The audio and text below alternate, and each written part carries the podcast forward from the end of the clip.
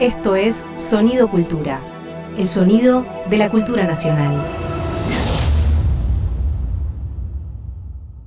¿Ella está un poco despeinada? Eh, no. ¿Él parece un poco desvelado?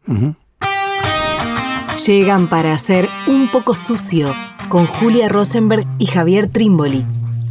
Nunca más a gusto en el basurero de la historia.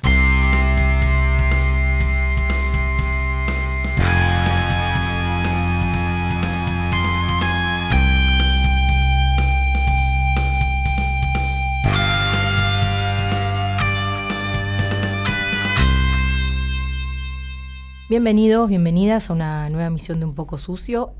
¿Cómo estás, Javier? ¿Cómo estás vos, Julia? ¿Bien? Un poco afónica. Bueno. Entre Graciela Borges y el Coco Basile, ¿no? En ese, en ese abanico. ¿Pero fueron los cigarrillos? No, si yo no fumo. Ah, no, por el coco, decía que hacía mucho y el más. whisky, El capaz. Bueno, tenemos entre manos un libro casi que recién salido del horno, Ajá. ¿no? Muy reciente. Esta temporada un poco sucio tiene libros recientes.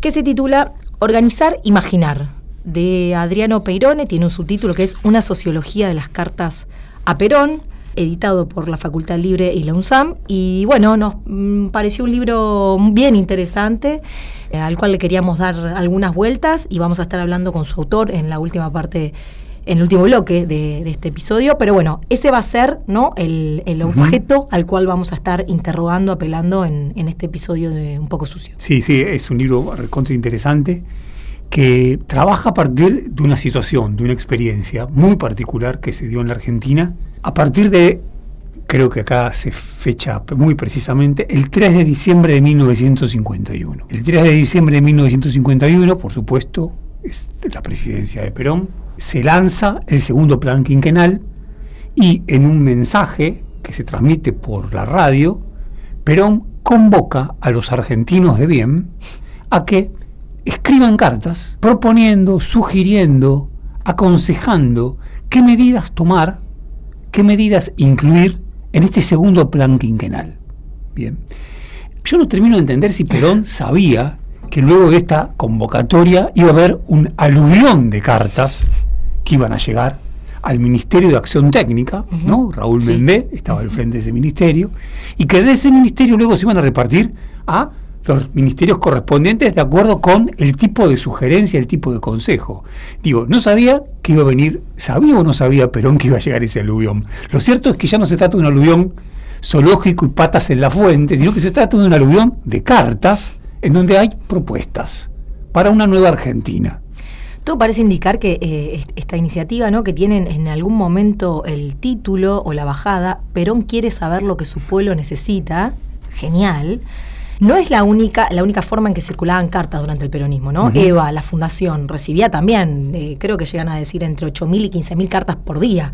Quiero decir, con ese antecedente uno podía sospechar que Perón podía imaginar un volumen importante Claro. de cartas, que si no me equivoco son, porque también tiene todo este fondo que está en el AGN, ¿no? en el Archivo General de la Nación, una historia también un poco con altibajos, en el sentido que se creyó durante mucho tiempo que este material estaba perdido, post Totalmente. 55.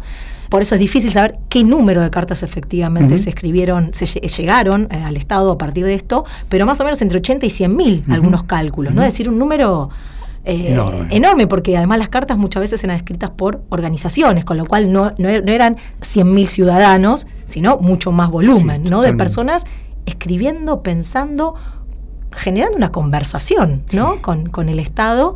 ¡Wow! Un material increíble. Sí, es de una rareza y creo que esta rareza que vos acabas de subrayar y esta situación de un material increíble, en parte se potencia por el hecho de que por mucho tiempo estuvieron ocultas, Claro. se supuso que habían desaparecido, que no estaban más, al mismo tiempo las que hay son algunas, las que sobrevivieron.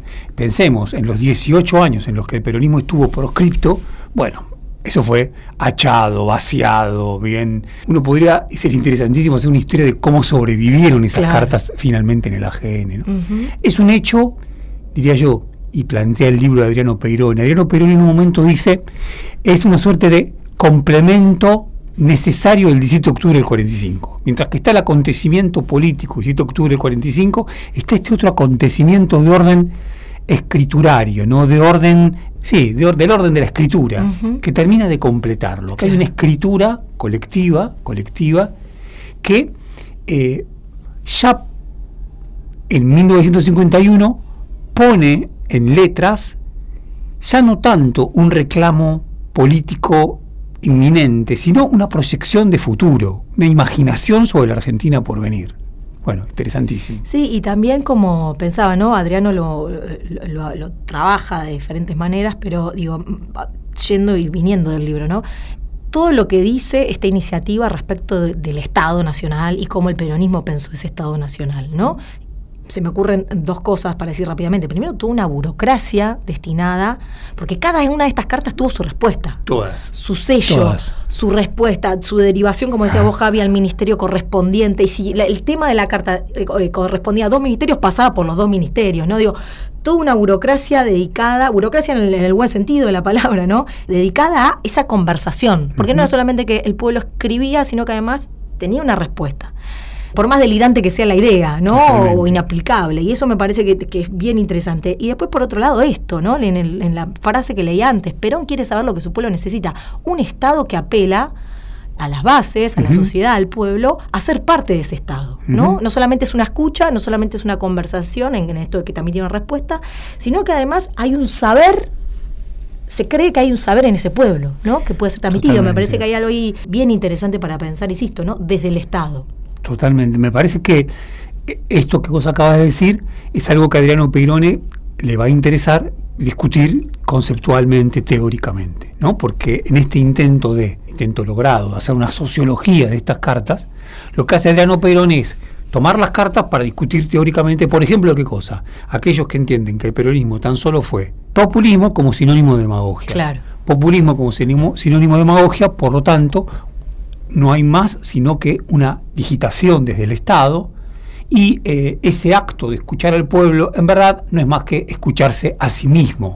Es un Estado que en todo caso lo que necesita es eh, montar una suerte de pantomima de escucha respecto de un pueblo.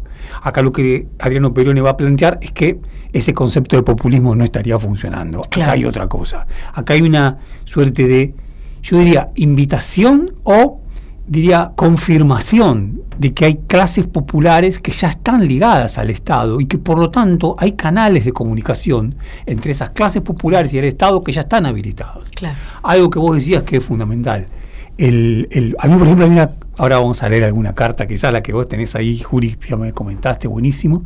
Una que me encanta, acomodadores del cine Paramount. Los acomodadores del cine Paramount le escriben a Perón diciéndole que les preocupa una cuestión. Su salario es muy bajo y lo construyen fundamentalmente a través de las propinas.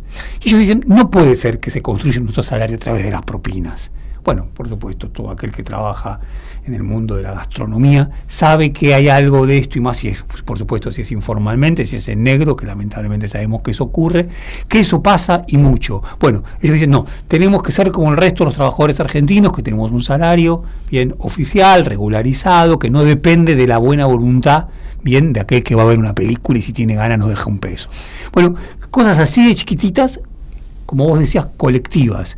La mayor parte de las cartas hablan de colectivos, claro. sindicatos, unidades básicas, ciudadanos que se agregan, se agregan para escribir una carta y la firman. Por eso la hipótesis del libro. Se trata de una imaginación colectiva y organizada. Claro. Colectiva y organizada. Contra la idea de que el peronismo fue tan solo una manifestación espontánea de las multitudes, lo que Adriano Perone dice es, a través de estas cartas vemos que no, que lo que había era una, yo diría, una firme organización popular, claro. bien, que entre otras cosas se animaba a tomar la palabra, incluso por escrito. Claro. Y bien interesante además también esto de eh, organización popular que no significa un rechazo del Estado.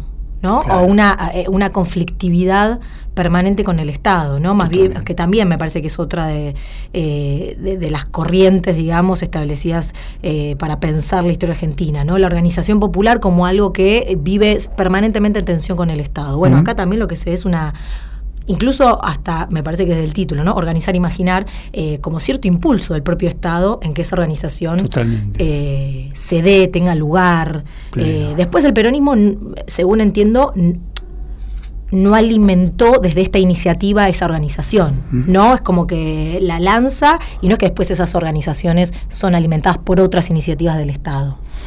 Mm. Eh, nos queda ahí la duda. Nos queda duda, también queda otra duda, cuánto de esto que la gente y la- las clases populares, la mayor parte de las veces organizadas en colectivos, propusieron, luego se efectivizó. Claro, total. No lo sabemos, no se puede reconstruir eso. Sería interesantísimo reconstruirlo. Haría falta un trabajo colectivo de historiadores, historiadores que se pongan las pilas a pensar el tema. Juli, me gustaría dos cosas. Sí. Es tan inusual esta medida, es tan inusual esta convocatoria, es tan inusual esta proliferación de cartas que van a llegar durante dos, tres meses, bien, al Poder Ejecutivo de la Nación, desde los rincones más remotos de la Argentina, que solamente se compara con algo que muy raramente estaba ocurriendo en ese mismo momento. En China. China tiene su revolución, la República Popular China, su revolución 1949, Mao Zedong, y muy cercano al 51 también hay una convocatoria del Estado Popular Chino a enviar cartas. Raro, como si armáramos un parentesco Mao Perón, bueno, medio de bombita Rodríguez, aunque en los 70 daba vueltas en este imaginario de manera muy importante. Beatriz Arbo creo que creyó en algún momento en ese, en ese tipo de unión. Bien, bueno, lo cierto es que eso estaba en el aire. Claro. Eh, a ver, sin embargo, y es una diferencia, las cartas que convocó a producir y en efecto se produjeron en China, ante todo estaban dirigidas al pasado. Claro. Eran cuestiones de denuncias de lo que se había sufrido en el pasado en pos de ver qué se podía solucionar. Y el otro antecedente, mientras que, perdón, en las cartas que se escriben a Perón, muchas veces también a Eva, bien, son cartas que más bien proyectan, son Claro. medidas hacia adelante, casi que no se menciona el pasado. Claro. El pasado sí, es un territorio de injusticias, se lo dice muy en términos generales, pero ante todo es una cuestión de una proyección. Total. ¿Qué hay que hacer? Bueno, entre otras, expropiar, Sí. gran palabra, Sí. tal cantidad de cosas, hablaremos de eso. Ahora, la otra comparación, que por lo menos Adriano Peirón encontró y a mí no encontré otra, bien, es la de los cuadernos de quejas de la Revolución Francesa. Claro. Justo antes de que estalle la Revolución Francesa, las reuniones de los estados generales, justamente lo que hace el tercer estado es convocar bien a que se eleven y se escriban cartas, bien, eh, en donde quede en claro cuáles son las quejas que tiene la población francesa, Claro. bien, en 1789. Fue otro de esos episodios de escritura popular bien interesante. Claro. ¿Sabes que esto de que, que estabas diciendo de eh, el peronismo en esta escritura apelaba más bien a una noción de futuro, ¿no? A, una inventiva sobre ese futuro. Eh, me acordé a otro episodio de Un poco sucio hace tiempo, eh, cuando trabajamos con el libro de Clara Krieger, Cine y Propaganda, eh, donde ella decía en estos cines documental, en, en estas piezas, que recuerdo que trabajamos con Recuerdo una Obrera y alguno que otro más, eh, veo una utopía justicialista. ¿Te acordás? Que eh, ella usaba esa... Ujú. Y que, bueno, encontrarse con esa palabra eh, es extraño, porque supuestamente el peronismo es siempre un movimiento político del puro presente, ¿no? De los cuatro días locos que vamos a vivir. Bueno, acá, ¿no? En lo de Clara Krieger, en lo de Peirone, también está esta idea del peronismo, también pensando, visualizando, no, eh, Sí. no un dogma de futuro, pero sí que hay, ¿no? Horizonte. Hay un mundo que se empieza a soñar. Claro. Es un mundo que se empieza a soñar. La palabra utopía aparece en el libro, sobre todo en las primeras páginas, muy, muy, muy fuertemente.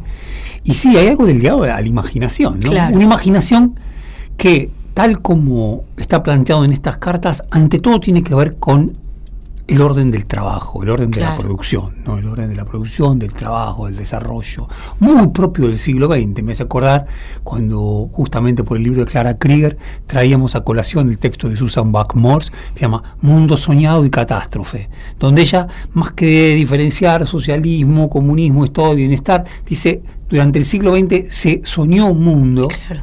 bien, y hubo una suerte de, de permiso a soñar un mundo que parecía posible. Claro. Bueno, por acá. ¿no? Buenísimo. Leemos, eh, hay una que también es muy, muy linda cuando eh, trabajadores de Luz y Fuerza proponen expropiar todas las usinas eléctricas del país, ¿no? Son Totalmente. extra de las cartas. Eh, ah, perdí lo que iba a leer, perdón, che. La tenía marcadita y se me fue. Bueno, yo voy con la mía. Dale, yo dale. voy con la mía, porque me parece que acá hay una de las claves, ¿no? Uno de los capítulos de este libro, Organizar Imaginar, una sociología de las cartas a Perón de Adriano Peirone, está dedicado al tema de la expropiación. Porque una de las palabras más fuertes que se reitera en el conjunto de estas cartas, tal como las estudió Adriano Perone, es la palabra expropiación.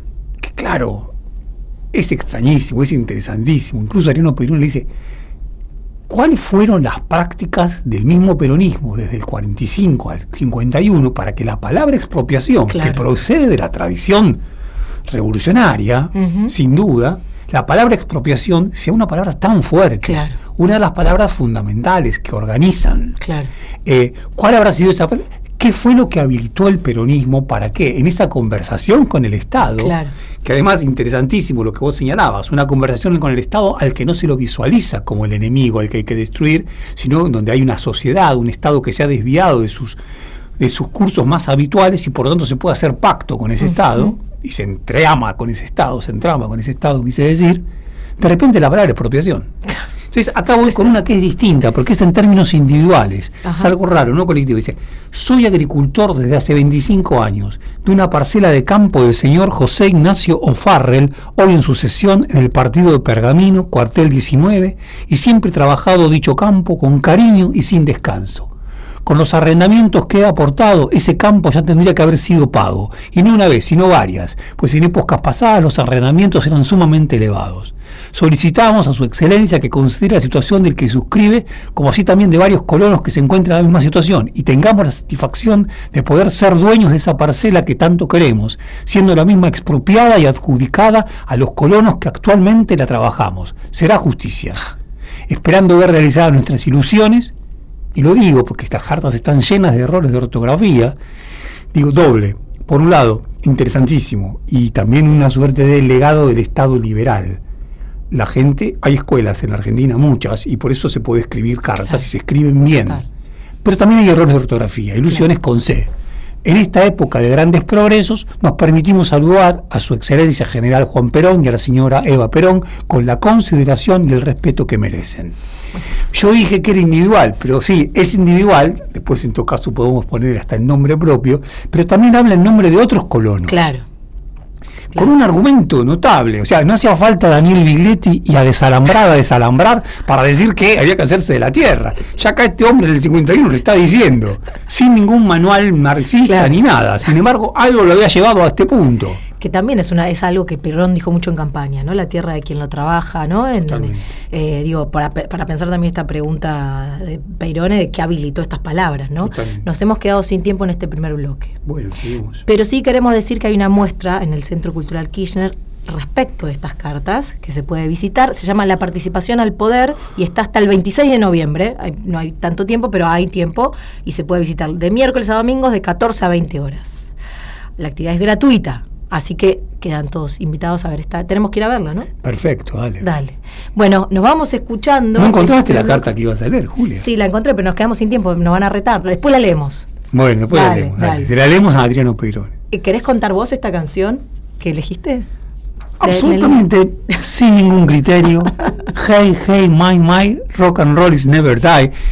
Tiene algo que ver con esto de qué es lo que muere en una cultura, qué es lo que tiene sepultura en una cultura, eh, esta experiencia, en qué sentido esta imaginación es una imaginación que está muerta y que no está muerto. Creo que por eso me dio ganas, además porque me gusta mucho la canción de Neil Young.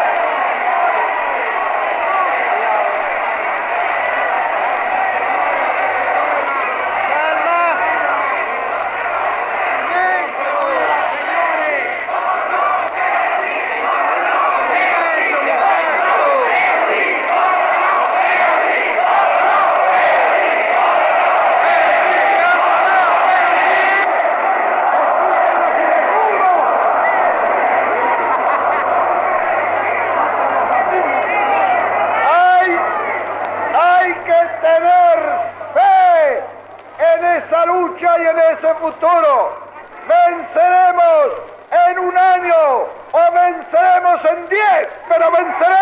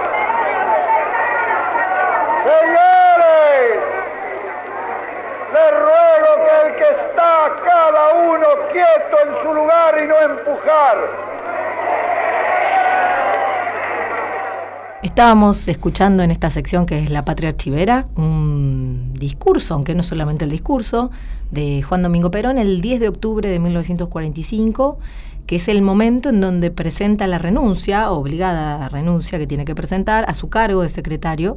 En realidad tiene que renunciar a todos los cargos que tiene en ese momento porque se lo van a... Bueno, es en esta puja en la que está ¿no? el, gobierno entonces para intentar sobrevivir, entrega a Perón eh, frente al, al avance de la oposición creyendo que así va a poder sobrevivir, ¿no? Y a los pocos días, bueno, va preso a la, a la isla Martín García y una semana después es el famoso 17 de octubre. Eh, pero nos gustaba esta escena porque, bueno, es una escena de desborde, de desborde y esas voces, ¿no? Que, que, que Perón le da lugar también, ¿no? Eh, hay algo ahí donde esos silencios tan pronunciados, ¿no? Un discurso que se puede escuchar por, por YouTube, lo recomendamos en- por enterito porque la verdad que es una pieza genial. Eh, hace esos silencios donde se permite escuchar esas voces. ¿no? Totalmente. Eh, bueno, hay algo del orden de lo que veníamos hablando de una conversación que se entabla ya desde el Estado, post 46, digamos, post Perón ya presidente, que de alguna manera ya estaba acá, ¿no? Sí, el, el- el líder no existe si no es a través de algún tipo de relación, de pacto fuerte, denso, eh, intenso, con un pueblo. No contra la lectura del populismo, contra la lectura que entiende que el populismo es demagogia y que tan solo está digitado bien ese pueblo desde un Estado, desde un líder, acá vemos que hay una construcción. Es notable el tema de la voz, o sea, en el, el registro que escuchamos habla más la gente que Perón. ¿no? Hay más textos, hay más enunciados desde la gente, bien, desde ese pueblo que se reúne, si no me equivoco, en la Diagonal Sur, no, no es en la Plaza de Mayo, sino que es en la Diagonal Sur, donde estaba la Secretaría de Trabajo Claro. y Previsión, bien, y se escucha, ¿no? Viva la huelga general revolucionaria, a la casa de gobierno con Perón. O sea, de vuelta, contra una lectura fácil de la historia que suele pensar que el 17 de octubre es una suerte de accidente que Claro. ocurre y parte como un rayo por nada anticipado. Claro, cuando uno revisa el año 44, el año 45, había estado lleno de huelgas, lleno de huelgas y de movilizaciones, y probablemente ese sea el antecedente previo más importante. Algunos dicen que el gran error estuvo en permitir que Radio del Estado transmitiera esto. Claro, porque no llega esta pieza por eso, porque Llega fue por cadena Estado, nacional. fue una cadena nacional, Claro. increíble, que no se sabe cuánto tuvo de error cuánto tuvo de inteligencia del propio Perón hacer que esto exista, y bueno, todavía la CGT no había convocado al paro, que lo va a convocar para el 18. Claro. Todavía no se sabía qué estaba pasando. De hecho, este acto termina siendo, iba a ser eh, una reunión de Perón con los trabajadores para decirles que no renuncien, porque se le habían presentado numerosas renuncias, pero de pronto, bueno, una movilización enorme que, claro, no tiene el carácter espontáneo, ¿no? Son obreros, trabajadores organizados que van justamente a, bueno, a generar esta escena, ¿no? No, fantástico. Bueno, Estás escuchando un contenido Del Ministerio de Cultura. Como anticipábamos, estamos en este último bloque en comunicación con Adriano Peira- Peirone, perdón, el autor del libro del que venimos hablando, Organizar, Imaginar, una sociología de las cartas a Perón. ¿Cómo te va, Adriano? Hola Julia y hola Javi, ¿cómo andan? Bien, bien, Adriano, todo bien. Che, como primer eh, pregunta, o en realidad como, sí, para, para disparar la conversación, veníamos hablando justamente de este material que tenés entre manos, ¿no? El que desarrollás muchísimo en el libro, que son estas cartas eh, a propósito del segundo plan quinquenal. Y bueno, queríamos saber, decíamos, ¿no? Antes que es un las cartas tienen una propia historia, ¿no? Que durante mucho tiempo se creyeron que, que no estaban en ningún lado, que habían desaparecido todas y sin embargo se, se encontraron ahí en el Archivo General de la Nación. Que nos cuentes un poco cómo fue la experiencia de elaborarlas, leerlas, estar en contacto con, con esos materiales. Bueno, ¿qué, qué te sorprendió? Un primer pantallazo por ese lado y para arrancar la conversación. Bueno, genial.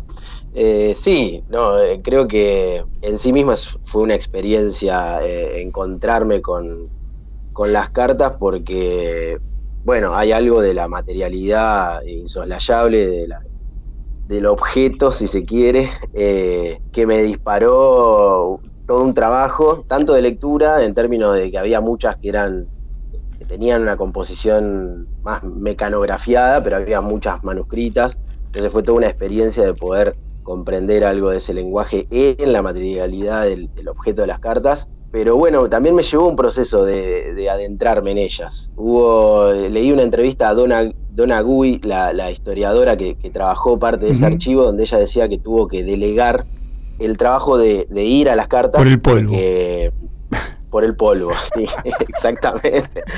Eh, como que le generaban alergia. Y a mí me, me- me resultó algo eh, completamente sintomático porque a, mí me pasaba lo contrario, había algo de, que necesitaba volver a ellas para meterme más en ese universo y creo que hay algo del objeto carta que, que lo hace como muy singular, ¿no? Así que nada, me pasó lo contrario y, y eso, la relación con, con- con la escritura fue muy directa en ese sentido.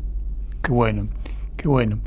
Es interesantísimo porque uno diría la sencillez, la simpleza, pero al mismo tiempo también la imaginación desbordante que tienen estas cartas y la alta politicidad que tienen estas cartas. Y vos acompañás esas cartas, que muchas de ellas están reproducidas en el propio libro, vos tomás la decisión de reproducirlas, con un libro de sociología exigente, teórico, conceptual. Se arma un montaje extraño entre la simpleza, la llaneza y tu reflexión conceptual teórica. ¿Bien? ¿Cómo es esto? ¿Te propusiste hacer algo? Claro, si no me equivoco, Donagay es una historiadora. Eh, vos te propusiste hacer algo más del orden de lo teórico, conceptual, y hacer uso de esas cartas en función de esa discusión, que además en tu lógica no es solamente teórica, conceptual, sino también es política, que meramente una descripción de la situación. ¿Cómo fue esto? ¿Cómo lo pensaste? Bueno, buenísimo, muchas cosas, Javi. En la pregunta eh, voy con dos puntos así como para arrancar. Uno es sobre la superposición de textos, si se quiere, que tiene el libro, porque a mí me resultaba muy, muy innecesario explicar las cartas. Entonces por eso están puestas en el libro, citadas de manera textual, para que aquellos que les interesen y aborden el, texto puedan ir derecho a ellas y sacar sus propias lecturas. Claro. Eh, y me parecía que también le daba una respiración, eh, uno tiene una, un cruce, si se quiere, entre ensayístico, o sea, eh, de tensión ahí con la escritura académica, eh, pero a la misma vez creo que intervenir la propia escritura con otras escrituras me parecía que le daban un ida y vuelta al, a la propuesta del libro que me resultaba interesante en términos de voces, de cómo van y vuelven en el texto. Eh, ese como primer punto. Eh, y quizás sobre el segundo punto, sobre la, voluntad más teórica conceptual, me parecía que eh, era importante poder reponer tanto las cartas como el dispositivo de consulta que las propicia, es decir, eso que abre a una escucha de lo social, por eso hay una sociología, es bueno, qué tipo de estado había en Concepción, que quizá hoy se nos escapa eh, con las experiencias que tenemos nosotros en términos generacionales, eh, en relación al Estado, en, relación a las instituciones populares, bueno, ¿no? los capítulos que van apareciendo, me parece que es un debate teórico conceptual en el sentido de que, podemos concluir desde ahí también nuestras propias, nuestros propios conceptos, o tratar de probar y ensayar ahí. Perfecto. A mí, a mí me pasó, y un poco también lo decís al comienzo, ¿no? Leyendo el libro, que mucho del, del, problema que planteás, las preguntas que te planteas, las reflexiones respecto del Estado, la organización popular, son preguntas y problemas que sin dudas tienen permanente link con, discusiones del presente, ¿no? Entonces me interesaba preguntarte también cómo fue tu, a ver, en, qué momento te nació este problema, digo, para pensar también en qué momento, en, qué actualidad de las preguntas y reflexiones que te haces en este libro se espeja el, pasado, ¿no? De alguna manera, ¿cuál fuese, eh, en qué momento, digamos, fue el 2010, en qué momento de la Argentina reciente empezaste a pensar el Estado la organización popular como problemas políticos del primer peronismo, pero que sin duda también tienen un, eh, una fuerte, claro, vigencia en, este siglo XXI. Sí, sí, sí, como notás bien, Juli, o sea, hay algo de, de preguntas sobre de por qué vamos ahí a ese, a ese dispositivo y a esas cartas y a revisar, en todo caso, cuáles han sido, me interesaba en términos sociológicos, si se quiere, cuáles han sido los resultados, eh, o sea, la gran pregunta de por qué ha pervivido y cómo lo ha hecho el peronismo, en dónde es que ha residido el peronismo más allá de su propia experiencia de gobierno. Y bueno, en 2015 eh, también era un momento donde ese interrogante a mí me ha vuelto y, en conversación con muchos eh, compañeros y también, si se quiere, intelectuales, teóricos con los que venimos trabajando, bueno, de qué manera una salida del gobierno se continúa en términos de organización. Entonces ahí hay algo de un momento donde se empezó a, poner más oscura la imaginación política, o en todo caso hay una especie de consenso de que estábamos con serias dificultades para imaginar otro tipo de sociedad y me parecía que en ese sentido tenía sentido precisamente ir a, revisar otras experiencias, retomar cuestiones de historia y de sociología y a nivel conceptual como para ver hoy qué podemos decir sobre de qué forma se retrabajan tradiciones y a la vez se, sostienen proyectos populares más allá del momento gubernamental. Bárbaro. Ahí, Adriano, me gustaría otra cuestión, bien, porque es recontra interesante. Vos te lanzás a discutir el concepto de populismo y te lanzás a discutir a través de estas cartas, apoyándote en ellas, mostrándolas, bien, aunque como vos bien decías, sin necesidad de, de escribirlas, ¿no? Como que ahorrás eso y es genial porque las cartas hablan por sí solas. Pero claro, tu propuesta es discutir el concepto de populismo. Pero no solamente cuando el concepto de populismo es tomado por el liberalismo como sinónimo de mera demagogia, sino incluso por el mismo Laclau. ¿No? Bueno, ahí me parece que hay un costado del libro interesantísimo, en donde entre otras cosas vos pensás esta cuestión de la... Hay una imaginación organizada, popular, vos decís instituyente. Mientras que hay conceptos del populismo, incluso que están de nuestro lado, digamos, el de Laclau, que no dan cuenta de lo instituyente que puede haber en el mismo populismo. ¿Cómo es esto?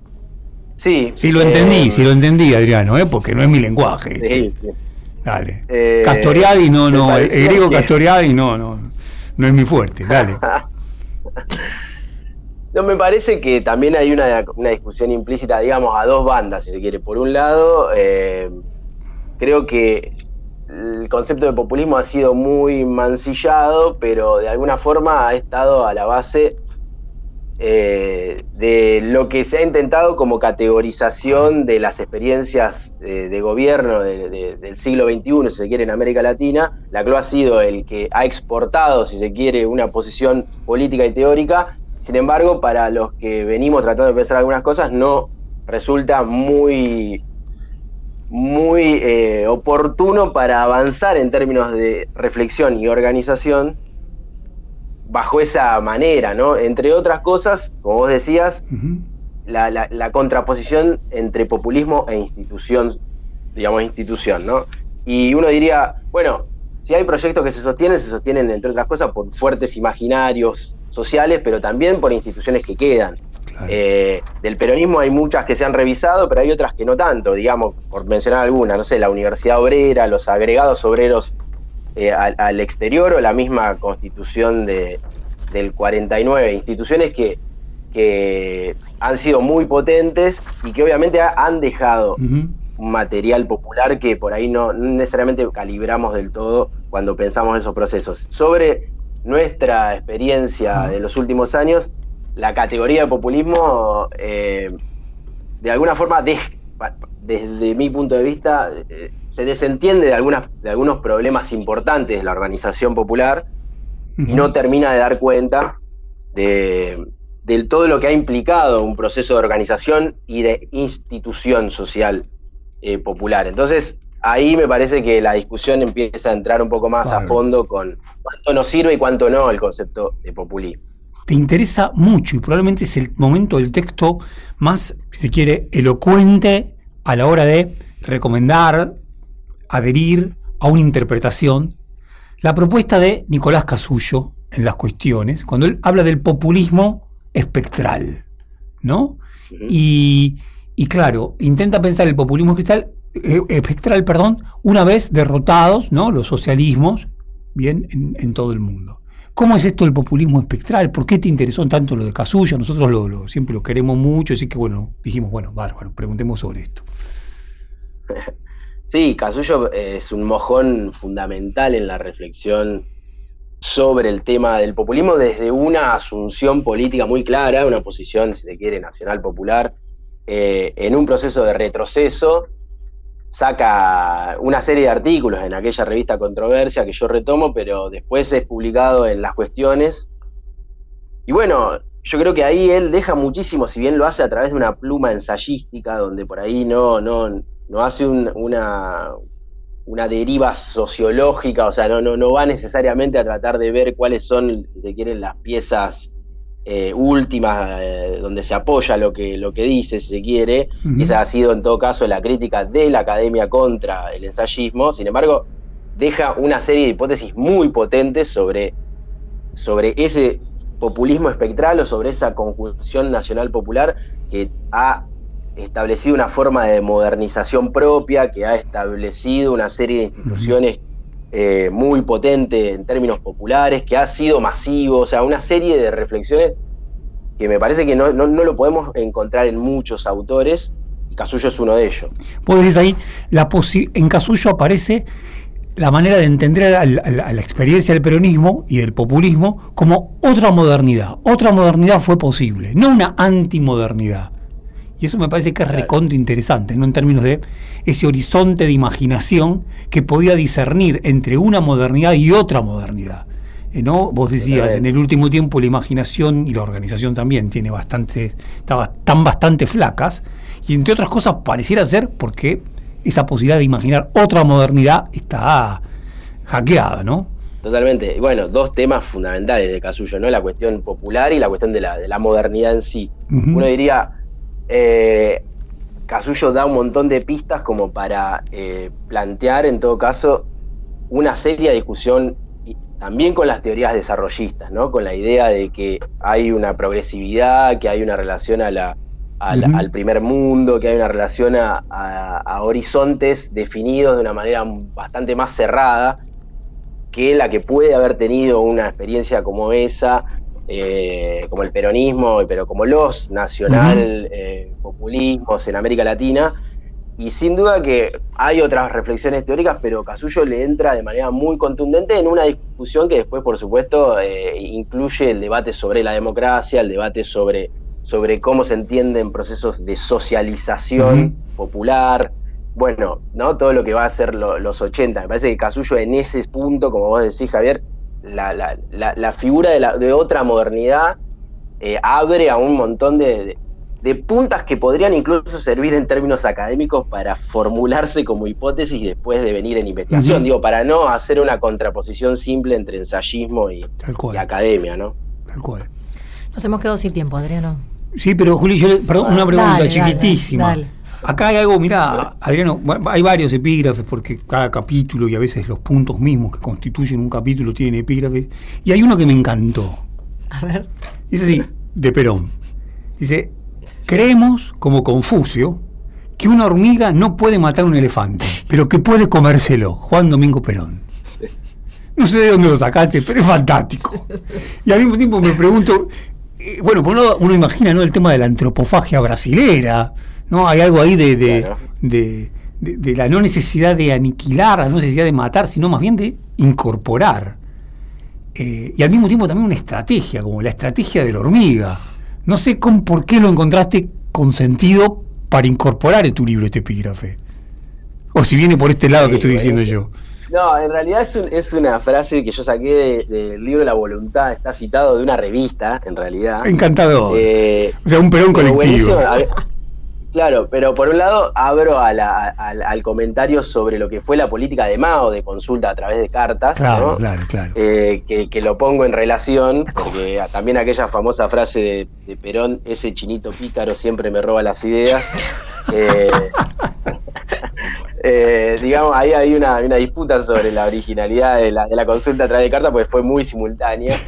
Eh, pero bueno, en definitiva, hay algo de la metodología peronista en, en- en- en la comprensión de lo político que me parece también es necesario explorar, por eso también la cuestión de la conducción Claro. que no solo tiene que ser actualizada, porque no podemos quedarnos bajo los mismos imaginarios, me parece que ese es el, el gran, el gran interrogante nuestro, pero sí hay algo de Perón, el, el, el Perón de, de gobierno no es el mismo que el de las cartas con Cook, eso Claro. sin duda, o el de los 70, ni hablar, pero sí hay algo de eh, moderar el camino al conflicto y tratar de, de elegir el momento en el que ese conflicto se, se- puede llegar a explicitar. Nada, me parece que esa, esa cuestión de comernos al enemigo de manera muy sutil bajo la figura de la hormiga me, venía bien a la, a la reflexión.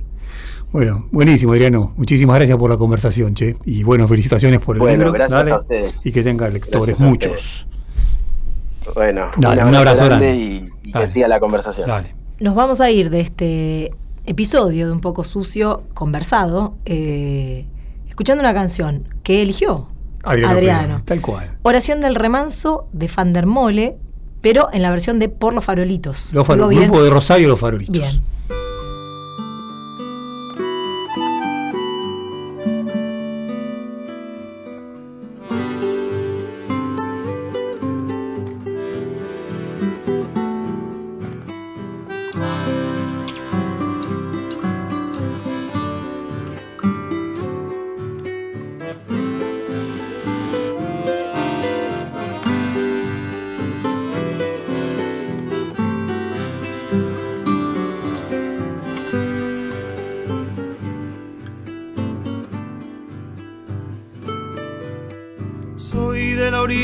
Orilla brava del agua turbia y la correntada que baja hermosa por su barrosa profundidad. Soy un paisano serio, soy gente del remanso Valerio, que es donde el cielo remonta vuelo en el Paraná. Color del río y su misma voz en mi canto sigo, el agua mansa y su suave danza en el corazón pero a veces oscura, turbulenta en la ciega hondura y se hace brillo en este cuchillo de pescador.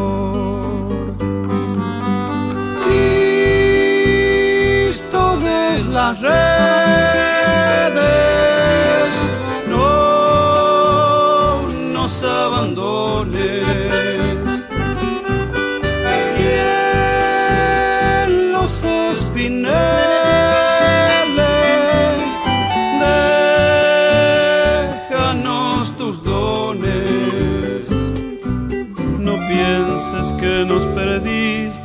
que la pobreza nos pone tristes, la sangre tensa y uno no piensa más que en morir agua del río viejo, llévate pronto este canto lejos que está aclarando y vamos pescando para vivir.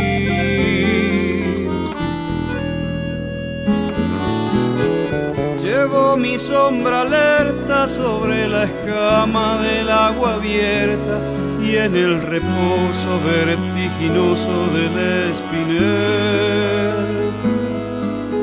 Sueño que alzo la proa y subo a la luna en la canoa y así descanso, echa un remanso mi propia piel.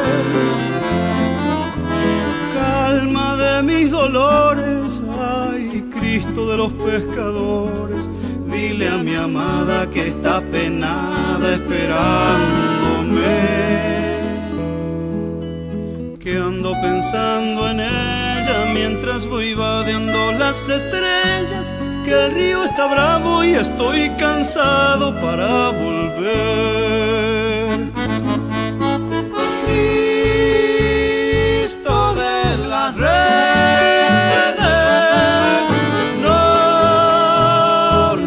Abandones.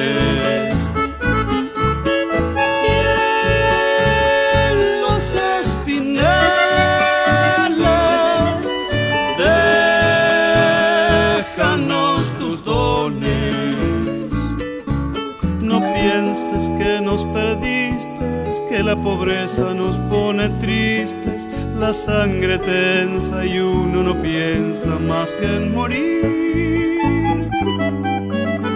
Agua del río viejo, llévate pronto este canto lejos, que está aclarando y vamos pescando para vivir. Agua del río viejo llévate pronto este canto lejos, que está aclarando y vamos pescando para vivir.